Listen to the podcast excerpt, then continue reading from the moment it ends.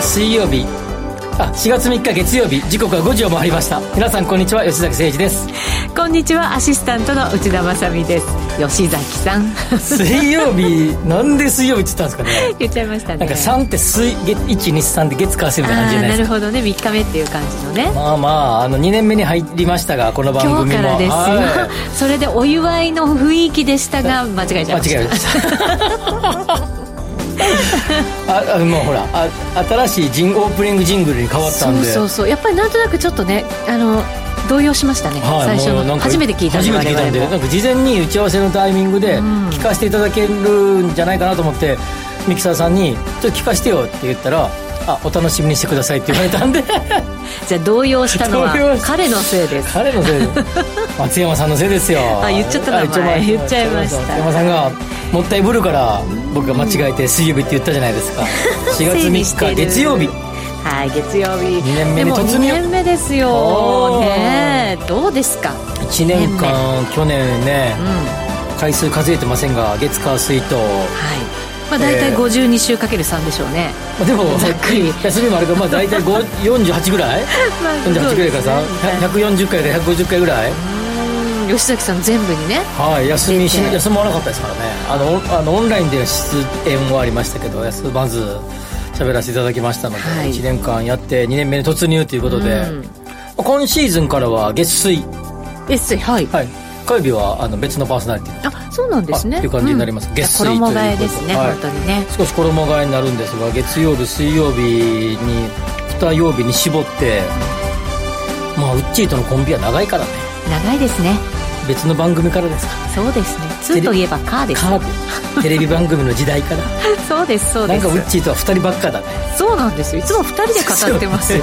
しっぽり。テレビの時も2人しゃべりでしたし。そうでした、はい、ラジオでも、それはそうですね。あの変わらず変わらず。今年も。今年も。今年度か。今年度、うん、月曜日はこのスタイルなんはい。ああそうですか。という感じ、まあ、でも時々今回え番組の改編になって月曜日もたまにゲストで、うん、タレントの方をお呼びしたりとかするかもしれないという企画もあるようですので、い、いですね。もう2人だけしゃべりから、うん。えー、脱却？脱却？の可能性もなきにしもあらず。時々脱却。時々脱却というような感じで、うん、えー、引き続き聞いていただきたいなというとともにですね、ええ。えー、皆様からのツイッターでの投稿もお待ちしたいなと思います、ね、はい。なので2年目に入って、うん、今日はその初ということですから、うん、今日のテーマ、えーまあ、2年目に突入そこで応援メッセージ？いや、まあ、それも含めてですね。吉崎さんプラスまあ私に聞きたいことがあったらどうぞという太っ腹な感じで。答えにくいのが来たらどうするんですか？それでも今日は答えます。いやいや。ダメ？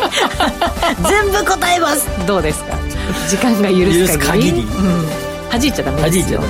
都合の悪い都合の悪いのはどんどん省くんではいなので太っ腹なテーマにしました。はい、はい、早速ねもう一つ来てるんです高見さんから頂いてるんですよ。俺何ですか？高見さんいつもほら夕食の献立のね写真載せてくれるじゃないですか。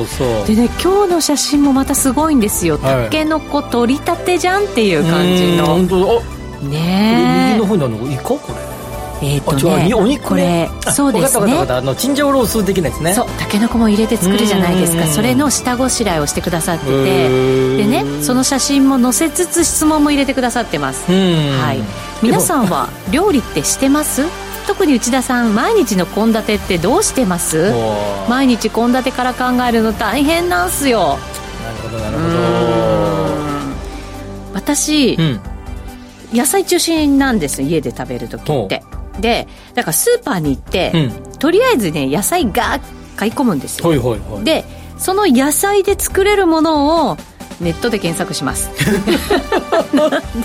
ダメ？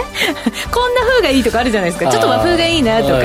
で今日はだから人参あるなとか、うん、人参と豚肉とあとなんか玉ねぎあるぞってなったら、その3つ入れて和風で検索。っていうあるんですか、はい、ネットフル活用してますね。してます。はい。いや昔ね本ばっかり見てあの分厚いお料理の本見てパカッと開いたところ、うん、でそれって やってた時もありましたよ。はい。そんな感じです、でも食べたいものがその時必要なものなんだろうなと思うので、うん、スーパーで買う時から食べたいもの、うん、これ食べたいなとかレタス食べたいなとか、セロリ食べたいなとかっていうのを買っちゃうんですよ。とりあえずはね。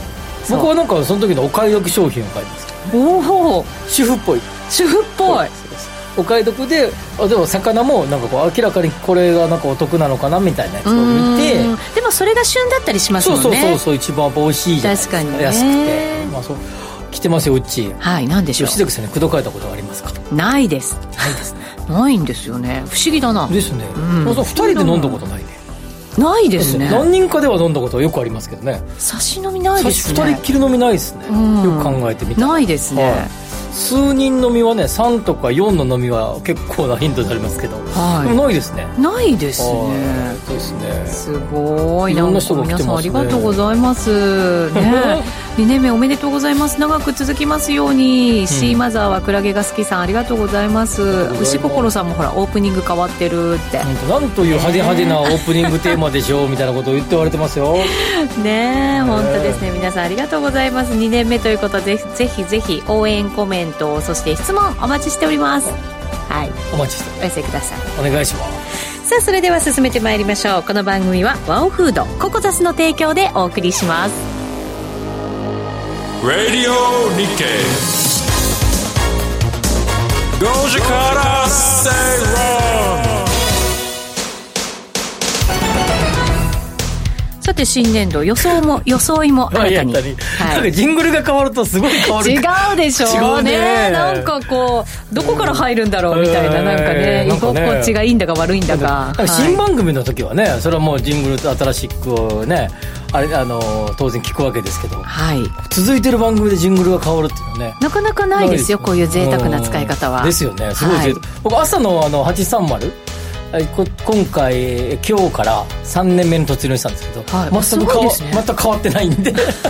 そっちも変えてくれって言った方がいいんじゃないですか？まあ言っときましょうって 指さしときましょう、もうでも次変えるとしたら4年目じゃないですか？あそうか。1年はそのまま。そのまま、はい、頑張ってください。ということで。全然あれですけど松山選手がマスターズで優勝した時が放送の2回目か3回目だったんですよ。へえあれから2年経ったってこと丸に今週末マスターズでしょ？始まりますよ。そうですね。寝れない週末になるってこと。ね。なんか我々喋ってたらもうこういう値段値段じゃないよ。話題でどんどんいけちゃいそうですけどね、ね、いいですか？本題に入って。はい入らせていただく。ダメですよ忘れちゃはい、はい、行きましょう、はい、この時間はマーケットニュースをフラッシュでお届けするフラッシュニュースのコーナーです。それでは最初のニュースいきましょう。東京都心の賃貸オフィス市場では数年に1回の頻度で新築ビルの開業ラッシュが起きます。業界関係者は X 年問題と呼び影響を注視してきました。目下直面するのは2023年問題。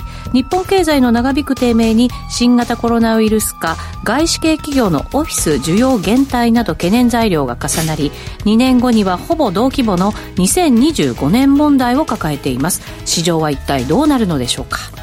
まあ、これは過去もですね2012年問題とかですね。いろんな、ね、丸々年問題っていうのがあってって。結構あるんですねたびたびね。そうなんです。あの八重京橋エリアが再開発しまくられた時がですね、うん、あの時も結構どんどん経ってね。すごかったですね、えー、あのあのあの一帯ね。八重洲のちょっとあの、えっと、なんていうの？下下側っていうか、うんそう、ね、海側っていうか。はい、うん、昭和通り側。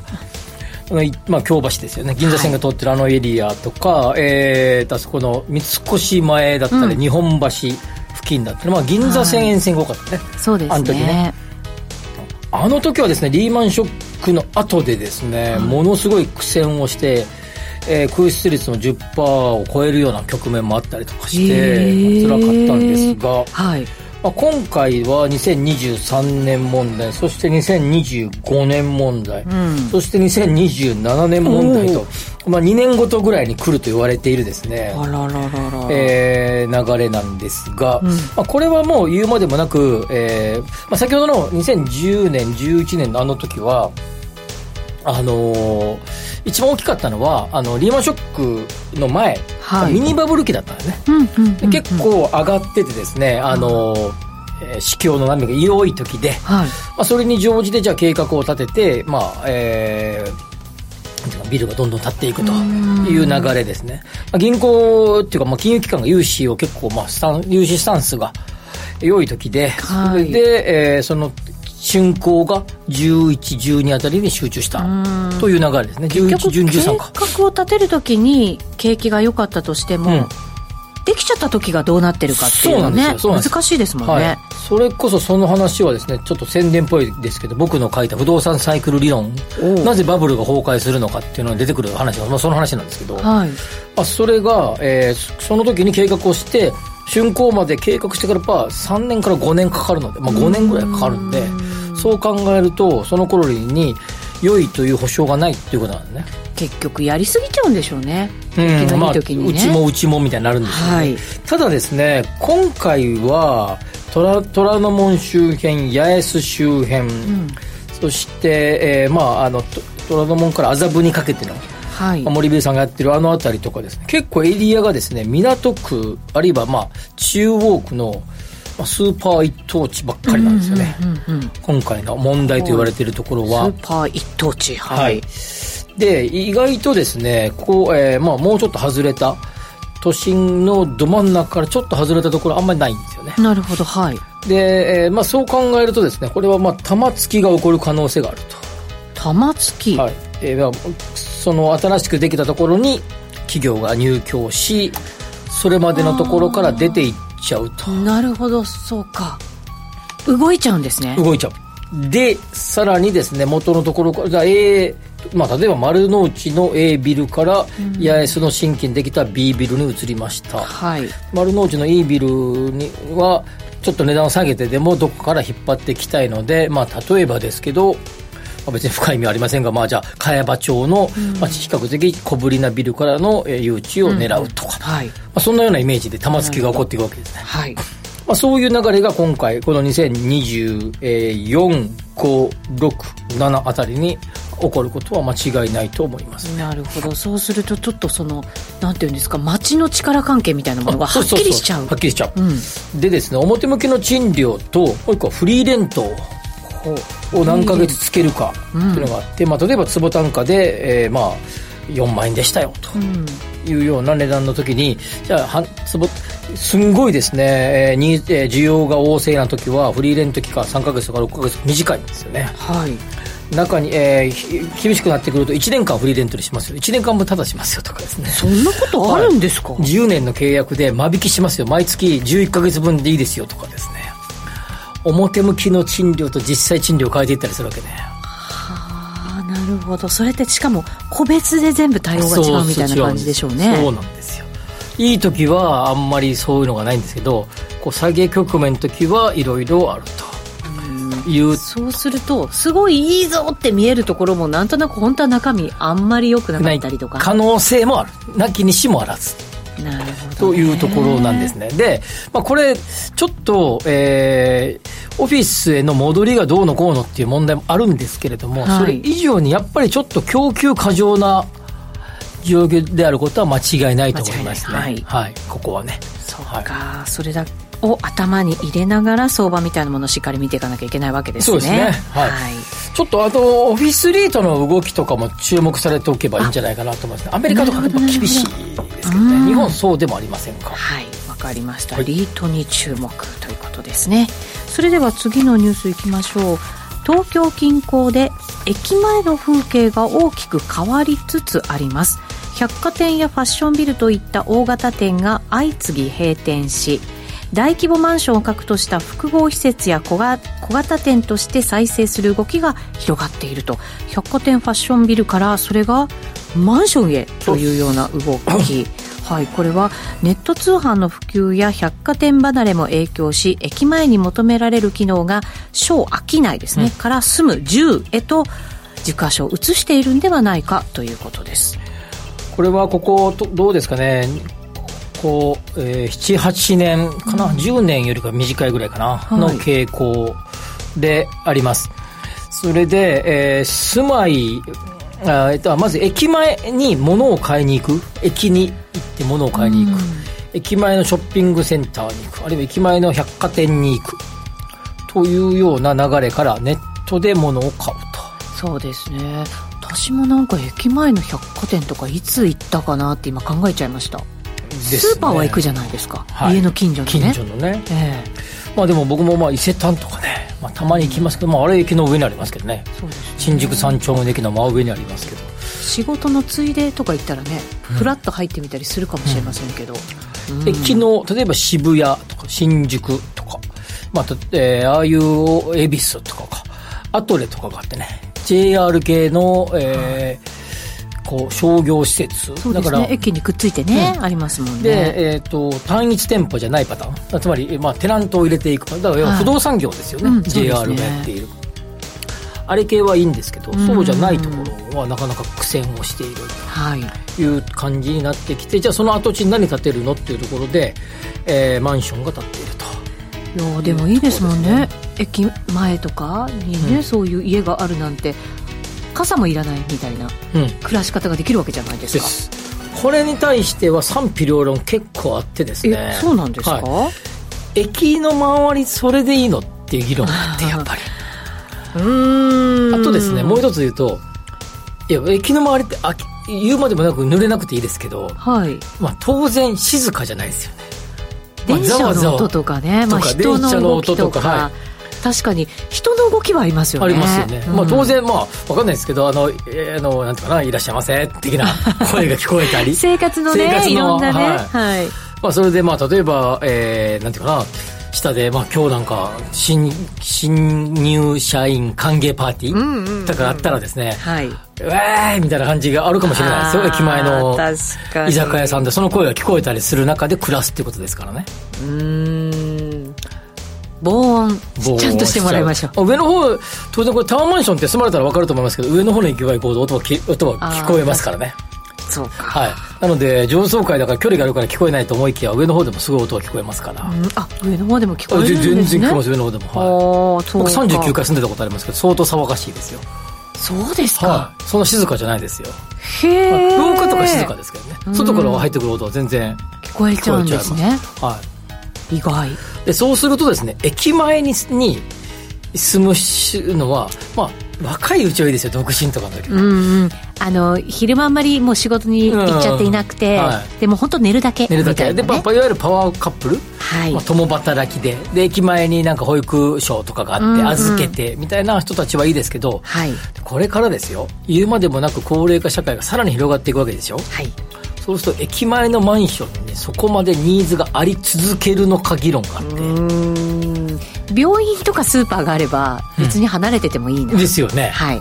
まあ、それだったらななんちゃらモールみたいなのがあった方が。そうですね。逆にそっちの方が静かでいいかもしれない、静かでいいかもしれないですよね、うん、いや間違いないでしょう、ですよね。これ結構今はいいんですけど若者視点ではいいんですよ。30代40代ぐらい視点ではいいですけど。まだね便利を求めちゃいますからねまあ、なんかすごい今30代女子みたいな発言になりますよ今。まあまあ詳しく言わないでください。それ置いといて置いといてですよ。置いといてですよ。ただこれ、はい、賛否両論結構あってですねこの話は例えば不動産鑑定とかいろんな面で言うとプラス多いんですが多いんですが静かに暮らした方がいいんじゃねえ理論がやっぱりもう一個ではある。そうです人は年を重ねますしね、はい、うん、のんびりゆっくり暮らしたいと思う人もいる、はい、はい、さてこれはまあどちらがいいかは皆様のご判断というところですがこのこのこの、えー、書き方はちょっと違うなと思ったんで取り上げてみた、ね、なるほど、はい、ちょっとこれ偏ってました？偏ってはい。記事がね。片一方の目点しか見てないなと思ったので、えー、3月何日か忘れたけど、はい、あの日経の記事でした。日曜日の記事。なるほど、はい、ちょっとね読む時もあれですね。視点2つ持ってとか、うん、この記事じゃない視点を考えてみるというのは大事かもしれません、ね、でも今の話まあそれはそうだなと思うでしょう、はい思います ですよね、はい、自分に置き換えたらもうそろそろ静かなところでもいいかなって気がしますよ ね。のんびりゴルフ行きたいじゃないですか。そうですね、はい、静かに暮らして。確かに。はい、はい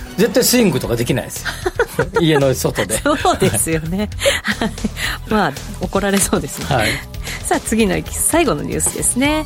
東京官邸がまとめた2月の東京都心6区これは千代田区中央区港区新宿区文京区渋谷区の中古マンションの平均希望売出価格は前の月に比べて73万円高い1億38万円となりました。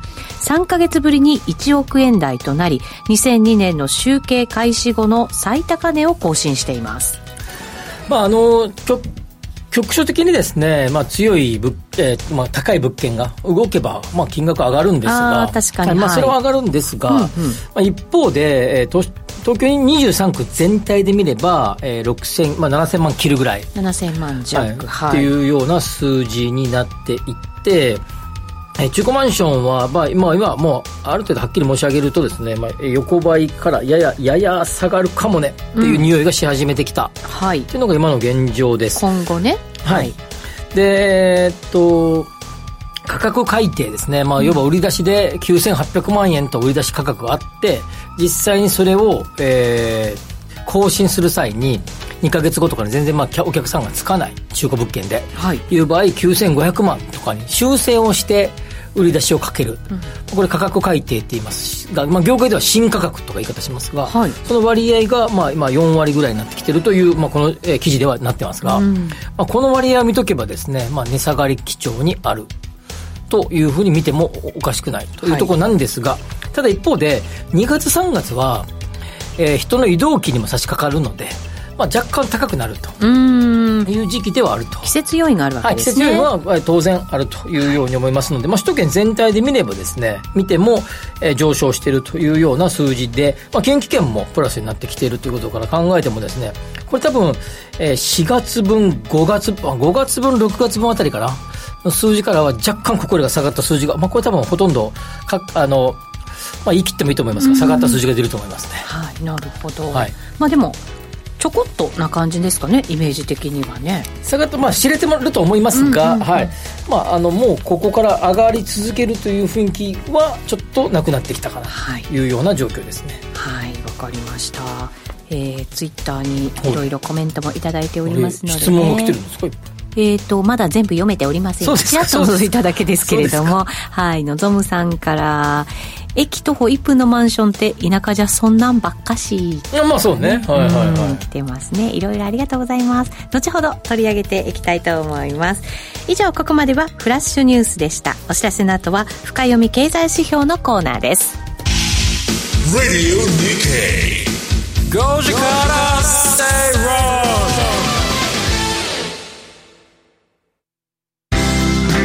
人生100年時代。あなたはどんな人生を描きますか？お金に困らない人生にしたい。やりがいのある仕事に就きたい。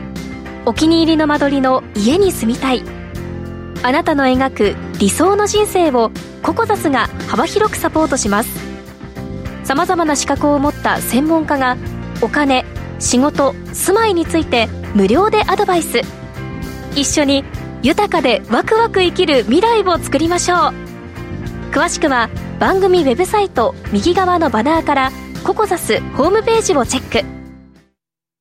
世の中を知るポッドキャストコンテンツ「聞く日経」毎週平日の朝6時頃に日本経済新聞長官のトップ面などえりすぐりのニュースをお届けする有料音声コンテンツです。初回購読から30日間無料。詳しくは「聞く日経」で検索。5時から正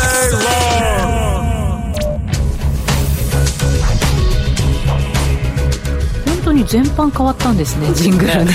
凝りまくってますね。本当にね。違う違う番組に出てるみたいな感覚になります、ね、新番組買うぐらいの感じですよね。すごいですねでもあの時々あのあれなんですよ。あの、えー、昔あのクールダウンフライデーってやつでクールダウンフライデー、はい、たまにあのスポットでやってた番組があってラジオ日経さんで。あここで？はいここで。知らなかった。かっこいいジングル作ってくれてたんです。よジングルなのにオープニングがすごい長いって とても長いジングルがかかって始まるという。特番。あの季節にあ月に1回だけやる特番みたいなやつがあってやたらジングルが長い。長い、うんなんか入るタイミングほら 縄跳びでこうぐるぐる回してて どこから入るのみたいな感じになります。よねかっこいいじゃないですか。まあそうですね。はい。じゃあここからのコーナー深読み経済指標のコーナーです。今日は不動産指標の読み解き方と不動産投資における買い時についてということですけど、はい。これあの不動産投資をする方に、まあ、たまに質問を受けるときにですね不動産投資で成功する方法を一つ教えてと、いうような話があったときに、はい、まあ、どう答えるかってなかなか難しいんですけど一つだけって言われると、うんうんうん、まあ、でもまあ単純にまあ株とかと同じで 安く買って高く売ると。そうでしょう、ね、まあ当たり前。きっとそれが投資のなんかね、はい、一番の肝なんでしょうね。ね、まあ、でも不動産は、えー、当然、えー、今の安く買って高く売るとつまりキャピタルゲインを狙うという側面と、はい、まあ、賃料収入を狙うっていうインカムゲインの側面が2つある、んですが。そうですね。あの株なんかもね配当でね、っていうね、配当とか優待とか狙うね、いう人もいいますけれどもまあ、えー、まあ実際キャピタルを狙う方が圧倒的に株なんかは多いと、ただ不動産は、えー、時々時、えーと、市況により、うん、キャピタルをキャピタルゲインを諦めて、はい、インカムゲインを狙だけを狙いに行こうと考える方もまあいるわけへえそれはほらバブル崩壊後も全然値段が上がらなくなった時期があるでしょ、はい、ああいう時なんかそうですかね。ねやっぱりね、はい、それもそうですし、えー、まあ、高い時に買ったとかね、うんうんい。う時なんかは皆さんそう考え。る、まあ、ただですね、えー、今、まあ、不動産市況さっきのね中古マンションで1億円を超えたとかってありましたけど、まあ、こういう時買い時なの、って聞かれるわけね、はい、安く買って高く売るっていうことはつまりタイミングを見定める、うん、ということ。そうですよね。大事ですよね。ね。もう一個はまあ、今の市況の中でお得物件に巡り合う。あ、まあ、そうか。ちょっとこれ叩き売りたい人がいるんだよみたいなのが巡り合う,、まあ、こっちもあるんだけど、まあ、これちょっと置いといて。そうですね。それもちょっと運に近い感じになってきますもんね、ねはい、まあ、見極める。買い時を見定めるってことがまあ重要になってくると、はい、でその買い時ってじゃあ見定められんのかいと吉崎さんならできるでしょ。いやいやいや。よく有名な話でバブルが崩壊した時に、えー、バブルの今が頂点だった。この頂点だったっていうとという瞬間に今頂点だよと言い切ったエコノミストは一人もいないですよ。はあ時々なんかねバブル崩壊を当てた男みたいなね。出てくるけど、うん、いや今そこの瞬間が最高値でしたって言える人いるってことですよね。そうですよね。そりゃ無理でしょうね。ですよね。日経225がこの瞬間がからこうなるんだ。ここからこう下がってくるんだと言える人いる？予言者みたいな。予言者みたいな。それは それはかなり予言者ですよね。まあたまたまでしょうね。たまたまですよ。つまりですねある程度は、まあ、不動産の場合は株式や債券と違ってある程度は予測はつくんだけど、はい、しっかり今だと読める人はなかなかいないと、えー、いうことだと思います、はい、ただ一方でじゃあ今だが分かったとします仮に、うん、今そこだが分かったとするんだけど、うんうんその時にじゃあすぐ買えるかと。ほう。だってそこなんです。そこだという読みですよ。はい。つまりそこでめちゃめちゃ世の中、まあ、不動産市況がゴーンと落ちてる時ってまあまあ不況ですよ。いや悪いニュースばっかり出てきてね。ねマインドも下がってますよ。そんな時に今買える？いやなんか確信が持てればいいんですけどね。まあここから絶対上がるよという確信、まあ、もう一段下げ2番底は来るかもしれないですよ。いや来るでしょうね。なんか結構相場ってきそうです。きそうですよね。そう相場ってあるでしょ、はい。はい、逆にじゃあ今のそこの話はそうね、うん、じゃあ天井の話。はい。今天井だって読み切る人はなかなかいないってさっき話をしたけど、ええ、今天井だが読め読めたとして、うん、今天井で今売ろうぜと行動に移ってる人はどれだけいるかって話ねええいやってね。もう一段上がるかもしれないと思う人がいっぱいいるんじゃないですか。そうですよね。ですよね。確信ってなかなか無理ですよね。無理ですよね。もうちょい行こう。もうちょい行こうってみんな思います様子見てみようとか。今日僕はあの全然話変わるけど株式で、えーと、3月末配当銘柄、はい。で今日株価まあまあ2件良かったじゃないですか、うんうん、であ、まあ、今日売ろうとって僕今日僕僕3月銘柄で。売ったんですか？今日売りましたよ、うんでまあもうちょっといくかなとか思いながらも3月のやつの中で僕は手放してもいいなっていう銘柄ね。へえを今日売りましたけど。あそうなんです、ね、まあ、でもそれが楽しかったかどうか明日上がるかもしれないじゃないですか日経平均。上がるんじゃないですか？分かんないけど。でもどっかでこうやるしかないんだけど、うん、株の場合って比較的じゃあ売ろうと思ってクリックしたらペッて売れるけど、まあ、そうですね。また買おうと思えたら、ね、思えば買えるじゃないですか。不動産そういうわけでいかないんで 結構ねこのタイミングが分かったとしてもアクション起こせない人多い。そうですよね。人生最大の買い物なんて言われちゃいますからね。さらにもう一個あって、はい、なんか日本ってなんか不動産のサイクルみたいなこうあるっていうふうにこうずっと言われて昔は右肩上がりでずっと上がってきたんだけど、はい、バブルが崩壊して90年不動産地価でいうと91年ぐらいが下がってきますけど91年分の数字から下がるんですが、はい、そのぐらいから下がってきてそれ以降上がったり下がったりを繰り返してきているっていうのが日本の不動産市況なんだけど上がったり下がったりを繰り返すといつか下がるかもしれへんっていうですね謎のですね進行にこう陥る。わけいつか来るかもしれない欧米の方々ってずっと上がってますから、ね、家まあね、まあ、当然時々ガタンときますけど、えーまあ、でもすぐ戻るよと。いつも通りいい感じになるよ今は一瞬クラッシュは来るけどすぐ戻るっていうマインドじゃないですか。日本ってなぜか一回落ちるとしばらく再生しないみたいな 謎の進行がある。はい。そういうことを考えた時にですねじゃあ買い時いつなのって言った時に買い時って結果的に自分でそこそこキャッシュがあって銀行が融資してくれるタイミングでみたいな、はい、その投資環境が整った時は人それぞれ異なるんだけど、はい、今、まあ、まあちょっと今キャッシュが手に入ったら株で儲けたとかね利確したとか、うん、そのお金じゃ使っていこうかみたいなその自分におけるタイミングみたいなもの以外は基本的にですね指標をどんだけ読んだところで片一方では大事だけど片一方では自分のアクションに起こせないってことねなるほど。そっちの方が強いのかもしれないですね。ですよね。指標もちろん大事ですよ。大事だけど、えー、アクションを起こすってことに関して言うと,、はい。えー、と手持ち資金が若干あるある程度あること。そうですね。銀行がある銀行とか、まあ、金融機関が貸してくれること。だからこれがアクションのこうなんていうかな後押し。はい。行動の後押しになってここの部分がないとですね、はい、指標だけ読んでもですねなかなかうまくいかないと結局だから高くても買う人は買うし。そうそうそうそうそういうこと。安くても買えない人は買えない。買えないというそそその通りその通り。そういうことそういうこと。だ買い時いつかっていうとあなた次第ってこと。いうことです。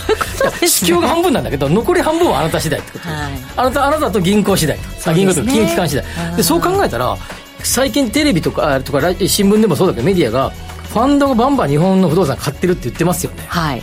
これ当然為替がとかいろんなこと言ってるけど、うん、言うてもファンドに金が集まってんだ。そうでしょうね。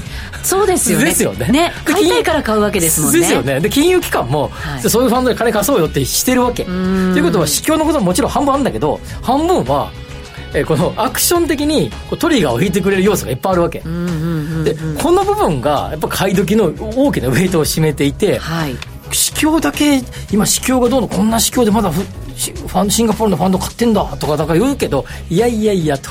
こっちにアクションを起こすべきトリガーがあるんだよと、そうですね。でここの部分に目を向けない限り、不動産投資って成功しないんじゃないかなと思いますね、はい、そうですね、まあ、でもこのラジオ聞いてくださってる方々やっぱり相場とね、うん、やっぱり近いところにいらっしゃるということでしょうから、はい、まあ、そういうのも見極めながらそっちをこれでラジオで、はい、だけどあ、でその上でアクションを起こす時は自分のタイミングに合わせて起こしてくださいよと、そうですね。だからこのラジオを聞きながらタイミングを整えていく。整えていくとそれがいいいいことですね。そういうことですね、うん、はい。ということこれなかなかねこういう話あんまりしないね、正直ベースのね。正直ベース。そうなんですそうなんです。これがいいところ、この番組の。そうです、うん、聞いてください。はい。ということでここまでは深読み経済指標のコーナーでした。お知らせの後はワクワク人生ここザスタイルのコーナーです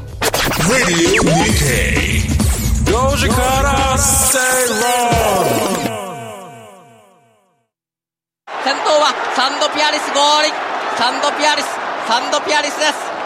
福平馬サンドピアリスが1着です。競馬場内がどよめいた。まさかあの馬が勝つとは考えもしなかった。だがあの馬は出走したからこそ勝利を得ることができたのだそうだ。初めから諦めていたら何も変わらない。あの馬はそれを教えてくれた。人が何と言おうとも出走するんだ。挑戦するんだ。そうすれば可能性はゼロじゃない。あの馬もこの馬もそしてこの自分もラジオ日経。レジド・マッケイは2番手。大優作だ。大優作だ。大優作。5時から正ラジオ日経吉崎誠二の5時から正論をお送りしています。この時間はワクワク人生ここザスタイル人生100年時代を豊かでワクワク生きるためには一体どうすればいいのか。このコーナーでは結婚やお子様の誕生転職リタイア住宅購入など個人のライフイベントを充実させるヒントをリスナーの皆さんと一緒に探していきます。それではここからのゲストをご紹介しましょう。ココザス代表取締役 CEO の安藤義人さんです。よろしくお願いします。よろしくお願いします。お願いします。さて先週ぐらいまでですかね、うん、あのちょっとこう金融不安みたいなね、うん、金融システム不安なんて私たち言いましたけど。そうですそうです、うん、ちょっともやもやした感じで相場の頭ね抑えたような格好もありましたけれども、うんはい、どうですかねこれ個人投資家の皆さんにこう与えた影響今日考えていこうかなと思うんですけれど。安藤さん。どうですか、お客様の中でもそんな声が結構聞かれたりとか、はい、ちょっとした変化って感じられました？そうですね、まあ、シリコンバレーバンクとあとその次の週ぐらいのクレディ・スイスの問題と、うん、まあえー、いろいろ報じられてたので、うん、続きましたもんね、はい、でさらにそこからまた続くんじゃないかって言われてた時は、うん、ちょっと様子見マインドが強かった感じはあるんですけども実際に、ただやっぱ買う方はあの常に物件を探していて さっきのね、さっきの、結局買ってる。で買う多分、えー、体力があるというか、はい、そういう話だと思うので、総論としては正直あんまり今のところ影響がないなっていうのがなりながはい。うん。変わらずなんですね。それってでもほら安藤さんの会社だといろんなものを取り扱ってるわけじゃないですか。そうですね。そうすると不動産だけじゃなく、まあ、他の金融商品とかもあるとするならば、はい、それ違いって何かありました？あの例えばまあ金融商品仲介業みたいな、えー、ところの会社でいうと、まあ、株式だったりとか投資信託とか扱ってるわけなんですけど、うん、そこは少しえー、様子見が強いなとは思います、うん、でも株価はでもねそんなに悪くないもんね。あ日本の株価ね。そうですね、うん、ちょっとね落ちる場面もありましたけど、うん、戻ってきました、はい、今戻ってますね。落ち着いてますね、はいトピックスも日経平均もどっちもいいですよね、うん、確かにそうですね、うん、ただ先行きがどうなるかわからないので一旦様子見とか、うん、ちょっと銘柄の入れ替えをっていう動きはある感じがするんですけど、はい、まあ、金融はだから少し様子見が実際あるなという感じはしてます、ただ不動産に関しては、まあ、例えば1棟の収益もののアパートとかは例えば節税目的で購入される方もいたりするので、はい、結局そのニーズ次第なのかなっていう気がするんですよね。投資家側の。なるほどね、まあ、海外の話であって日本ではないっていうのもね、はい、あるかもしれませんけど吉崎さんどうですか？どんなふうに周りの変化みたいな感じました？ままずあのアメリカという、えー、の銀行の2つの、まあまあ、事実上事実上の破綻、っていうのとクレディ・スイスの問題はちょっと違う、はい。まあ、同じ位置づけにするのはちょっとよくなくて、うん、それぞれのそれぞれの、まあ、個別要因があるということで、はい、まあ、クレディ・スイスの場合、まあ、それぞれ、まあ、もともとよくないと言われていた中で、なんですがただ処理の仕方がそれぞれ違ってたと思うんですね、はい。はい、クレディ・スイスのやつは81歳、まあ、劣後債に対する扱いを、まあ、事実上罰にして。そうです、ね、で本来劣後債よりかはハイリスクであるべきエクイティを助けたっていうことですよね、まあ、そのことそこにね動揺が走りましたよねしたよね、まあ、そのことによって、まあ、クレディ・スイス全体の崩壊、えー、なんていうか倒産を、まあ、防いだっていうことなんですけど本来これ長々とやってきた会計の歴史会計のルールを、まあ、無視した。無視してでも潰さなかったということですから、ちょっとこれは逆にルールを無視するんだっていう動揺が走ったと思うんででこういうことをするとですねまあまあなんかねこの間のあの WBC でもねはい、なんかトーナメントのやつを変えたりしてたじゃないですか。アメリカのね。アメリカのあれのために、はい、ルール変えるんだみたいな。ですよね。ちょっとびっくりしました、ね、同じ感じでこれルール変えたってことですよね、うん、投資のルール変えましたんでそういう意味そのルールを変えたことに対する動揺はあったと思うんですが、はい、まあまあ今回に限りみたいな感じでしたので、うん、まあ、動揺が収まりつつあるのかなというような感じですが日本の現在のまあ、金融機関のまあ状況を見ても、まあ、多少警戒はしつつもですね、はい、まあ、ほとんど大きな変化はなしというような感じだと思いますね、うん、警戒はしつつも、まあ、今後のちょっと行方見ながらということで、これ以上あまり冷え込むっていう動きは今は見られていない。今はないってことですね、まあ、この先分かるんですけども現状そんな雰囲気はないということですよね、まあ、この後の日銀総裁がね、えー、と今週か、えー、変わりますよね。はいそれでその後の、えー、日銀の金融政策決定会合、まあ、その2回目ぐらいからぐらいからどうなるのかなという、6月分化だからね、はい、どうなるのかなっていう感じはしますけどね。そうですね。そういう意味では今後の金利という行方というのを見ていかなきゃいけませんからそのあたりもどうですか？不安視されてませんか？お客様とか。ちょっと今見とこっかな？みたいな様子見の方もいますが、えなんかそれって多分3月に始まったことでもなく、うん、少し前から様子見てた方っていうのは、えー、動きがちょっと弱くなってたっていうのがあると思うんですよね、はいでまあ買う方は、まあ、買える方は買ってますし、うん、だからどうなんでしょうね、えっと、うち例えば不動産の中でも、えっと、ロードサイドの結構大きな土地を、えー、例えば戸建て用地を開発する業者さんに卸すみたいな、はい、こういう部分に関してはもう数か月前から結構様子見モードはありました、うん、ただそのもう出来上がって建て売り住宅を遠藤さんが買うみたいなところで言うと、まあ、普通に動いてますし、うん、まあ、どういうニーズで買うのかっていうところでちょっと変わってくるのかなと思いますけどね。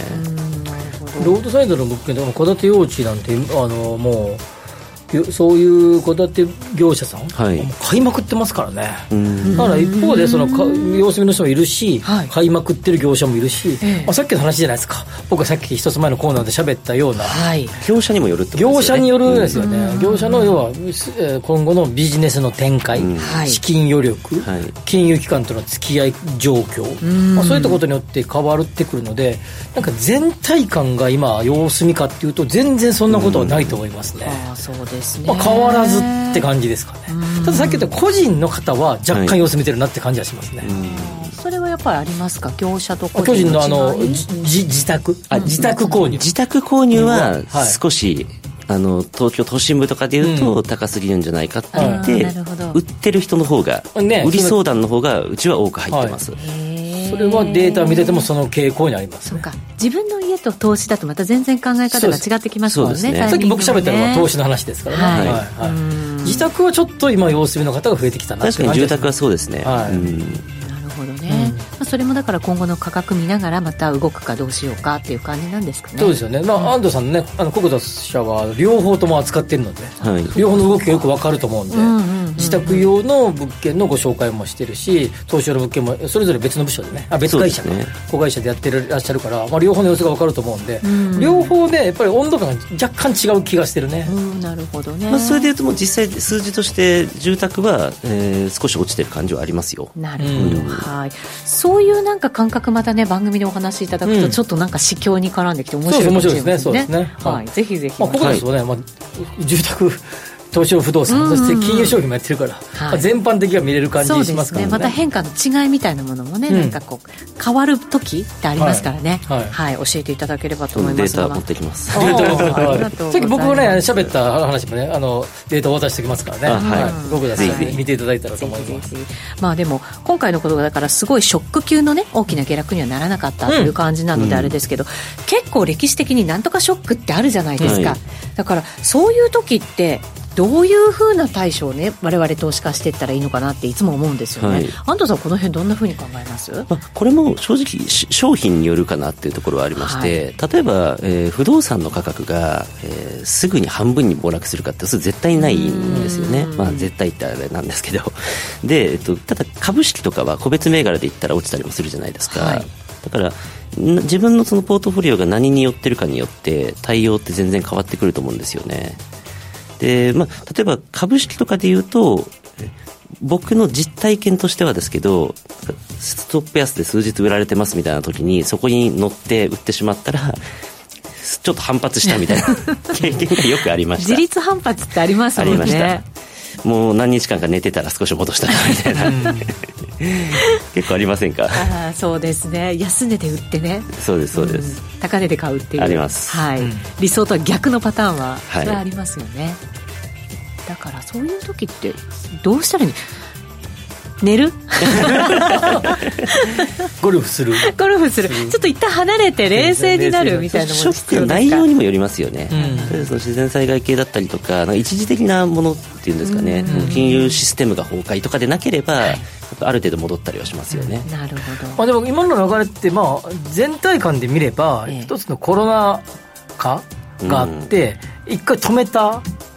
止めると、まあ、なんか咳止めるわけですからそこでピッてその咳咳を上げるとですね、はい、水がバッて流れる。流れる、はい、それから需要が一気に増える、はい、と需要が一気に増えると経済学上でいくと需給のバランスが崩れて値段が絶対に上がる。供給が追いつかるの後になりますから、うん、一旦は上がる、はい、それが一時的なもんだと思っていたら一時的じゃなくて結構それに乗じていろんなものが上がった、はい、というような流れがこうどうこの波が静かに大今すごい大波がこうずっと来てたわけで、はい、小波になるタイミングがいつなのか。うん。を見定めていく局面に来ていて、うん、まあ、今回のあのいろんなやつも金融機関のいろんな崩壊とかも、まあ、要は波の影響、はい、波にね船でこうバーってこう転覆したみたいなよくないことだけど、はい、みたいなまあ乗り流れですよね、うん、そういう意味じゃその小波になるタイミングをどう捉えるか、はい、日本は海外ほど大波がないっていう状況ですよね。うん。そういうの何かこれだけ見ておけばなんか判断できそうみたいな何かないですか、まあ、不動産投資はまあ一つはキャップレート。キャップレートはい、はい、がまず重要だと思いますね、うん、まあ、キャップレートを構成する要素としての金利、はい、えっと、大手企業とかがやっている、えー、IRR 内部収益率の、えーまあ、各社がどれぐらいの反投資判断をするのかっていう数字あたりを見ておくと、まあ、不動産や大きなビッグプロジェクトの投資基準がそこら辺で分かりますから、うんうん、そういったあたりを追いかけておくとですね市況は大方見えてくると。思います、ね、本堂さんもなんかこれだけは見とけみたいなものって何かあります？まあ、今吉田さんが言ったキャップレートは結局、投資家さんとしては絶対に見るべき指標かなというふうに思っていて、であとその吉田さんが、まあ、もうプロとしていろんな数字取ってると思うんですけど、はい、それもやっぱ一般の投資家さんも見るべきだと思うんですけどどれぐらいの頻度でどういうふうにチェックしていくべきですかね、まあ、やっぱり少なくとも季節に一遍は、うん、えもうものによっては2か月に一遍、はい、いう感じだと思いますね。はいかりました。ぜひぜひこのあたりね皆さんにも参考に。じゃあ来月でも深掘りしていきましょうこの辺を、はい、そうですね、どれぐらいの頻度で見るべきか、頻度論いきましょう、そうですね。はい、はい、ぜひぜひ次回もお聞きいただきたいと思います。ここまでのゲストココザス代表取締役 CEO の安藤義人さんでした。ありがとうございました。ありがとうございました。ありがとうございました。ここまではワクワク人生ココザスタイルのコーナーでした。ラジオは一方通行ではありません。パーソナリティと聞いているあなたの心が合わさって、その瞬間に合う心地の良い世界が作られています。あなたが気分を上げたい時やリラックスしたい時、ちょっと寂しい時やぼーっとしたい時など、その時の気持ちにぴったりな音や声を準備してあなたをお待ちしています。ラジコはどんな時も居心地の良い場所でありたい。聞く場所が家だって移動中だって海や山でもあなたが耳を傾けるだけでそこが一番の場所になるように。心が整えば今日も明日もきっといい日になる。さあ心地の良い声を浴びていきましょう。世界を広げる音がある。ラジコ。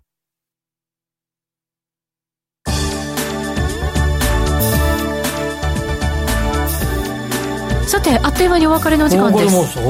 どうしよういっぱいコメントもらったのに、すごいもう実行